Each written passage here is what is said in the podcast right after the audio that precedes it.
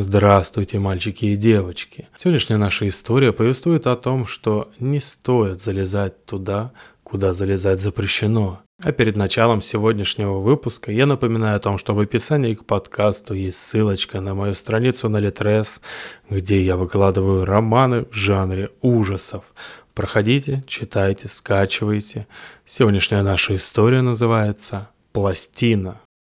Мы с моим другом отправились исследовать один недострой. Стоял он на охраняемой территории действующей стройки и выходил наружу лишь фасадом. А фасад этот смотрел на неширокую полоску зеленых насаждений вдоль железной дороги. Все окна первого этажа были забраны толстыми решетками. Дверь на парадном крыльце в центре здания была и вовсе заложена шлакоблоками. Залаз осуществлялся через одно из окон. Оно было закрыто двумя решетками на разной высоте, причем нижняя часть была прикреплена изнутри здания, а верхняя – снаружи. Таким образом, между решетками оставался зазор на ширину стены, в который можно было пролезть, обладая достаточным энтузиазмом.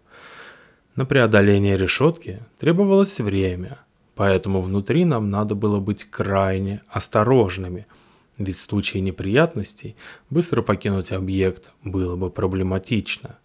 Здание представляло собой недострой на последней стадии отделки.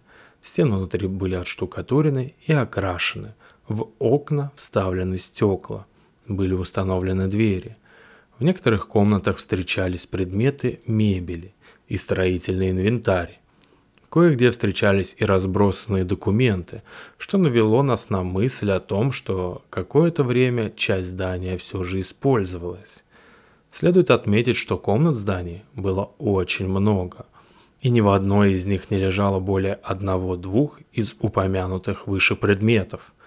В большинстве своем они были абсолютно пусты и совсем не имели следов пребывания человека – мне тогда на ум пришло слово «стерильный». И мы радовались тому, что нашли место, в котором так давно никого не было. Все этажи имели длинный центральный коридор с комнатами по его сторонам и лестничной клеткой в дальнем конце. Возле окон, выходящих на рабочую территорию, мы предпочитали не мелькать. Противоположный от лестницы конец коридора на каждом этаже обрывался тяжелый, выкрашенный в черный цвет железной дверью, запертой с противоположной стороны. Судя по длине здания, недоступной нам оставалась еще по крайней мере половина. По бокам от двери были две темные комнаты без окон, в которых громоздились гигантские до потолка улитки-вентиляторы. Ротор улиток то и дело начинал вращаться от гуляющего в трубах вентиляции ветра, и тогда они издавали низкий гул, Вообще все здание было наполнено звуком. Хлопали на сквозняке двери, оконные рамы, капала где-то вода.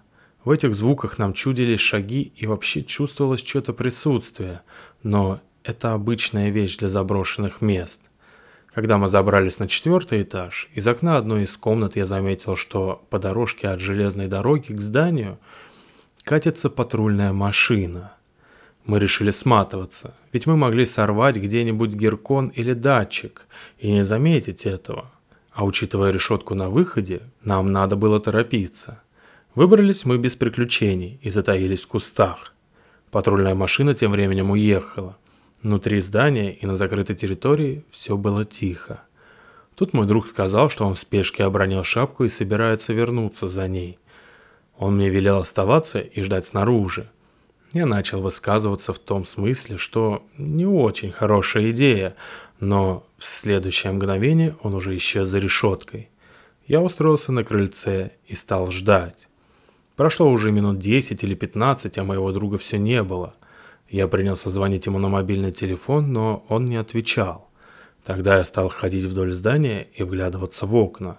Скорее всего, сказывалось пережитое волнение, но здание теперь казалось мне каким-то жутким и угрожающим, и сильно контрастировало с зеленой полосой, даже такой замусоренной и загаженной.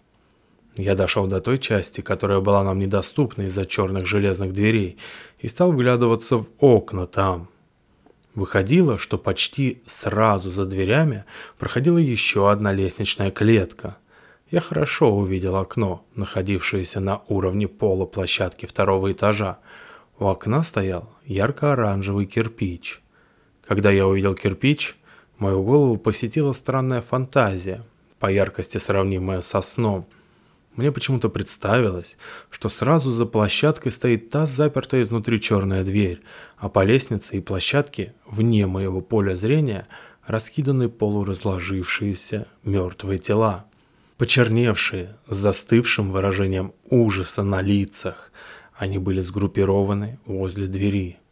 Отбросив наваждение, я пошел к дальнему концу здания, и тут в одном из окон я увидел своего друга – я обрадовался и начал жестами показывать ему, что прошло уже много времени, чтобы он выходил.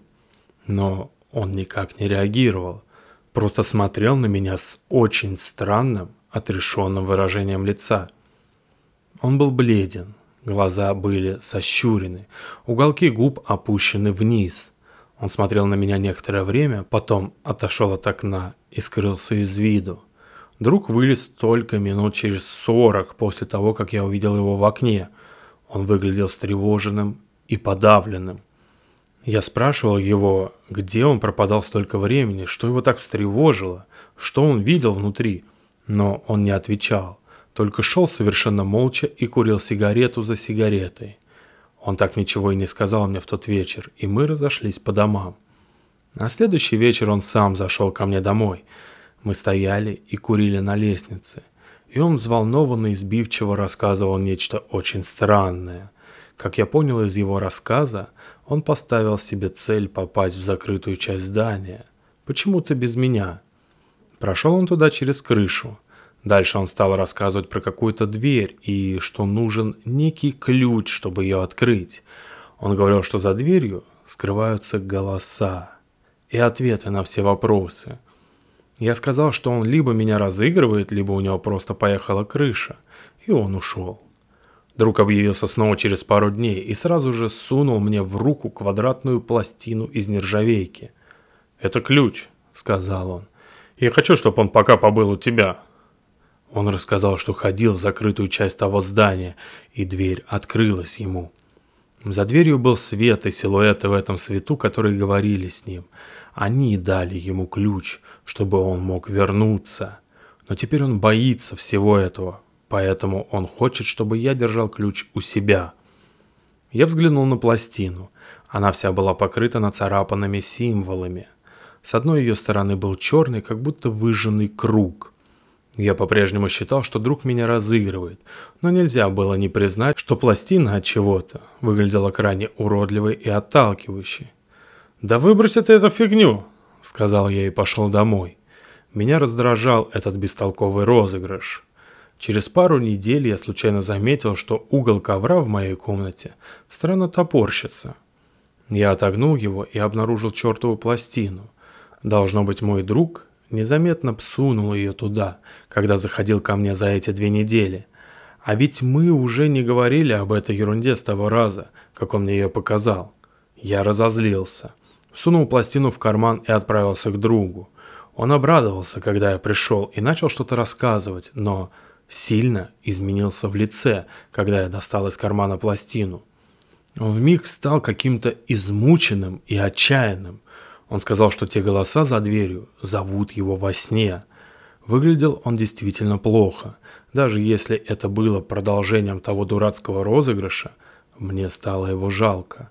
Я отнес пластину обратно домой и сунул в ящик с хламом, который иногда приносил домой с походом в заброшенные места. Шли недели. Мы продолжали лазить по заброшенным местам и не обсуждали больше то здание и пластину. Но время от времени я вспоминал про пластину, и она не давала мне покоя. Пару раз я доставал ее, чтобы изучить повнимательнее. Ничего мистического в ней не было, просто пластина из нержавейки с круглым пятном с одной стороны – как если бы на ней стояло что-то раскаленное. Некоторые символы были вписаны в круг, некоторые написаны по сторонам. Сами символы представляли собой нацарапанные цифры и странные буквы, но что-то в этой пластине отталкивало меня. Она была мне противна, казалось, что она грязная, кишит микробами и какой-то порочной заразой. Наконец я начал постоянно ощущать ее, чувствовать, что она лежит там, в ящике, гадкая и омерзительная, и я решил избавиться от нее.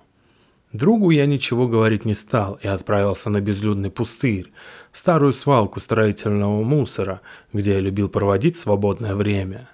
Там я нашел приметное нагромождение бетонных плит и сунул пластину в щель между ними и присыпал ее сверху мусором. Спустя несколько месяцев я снова пришел на свой любимый пустырь и, вспомнив о тайнике, решил его проверить. Но пластины в нем уже не было. Конец. Спасибо, что дослушали до конца. Подписывайтесь, советуйте подкаст друзьям и до новых и удивительных встреч. Пока-пока.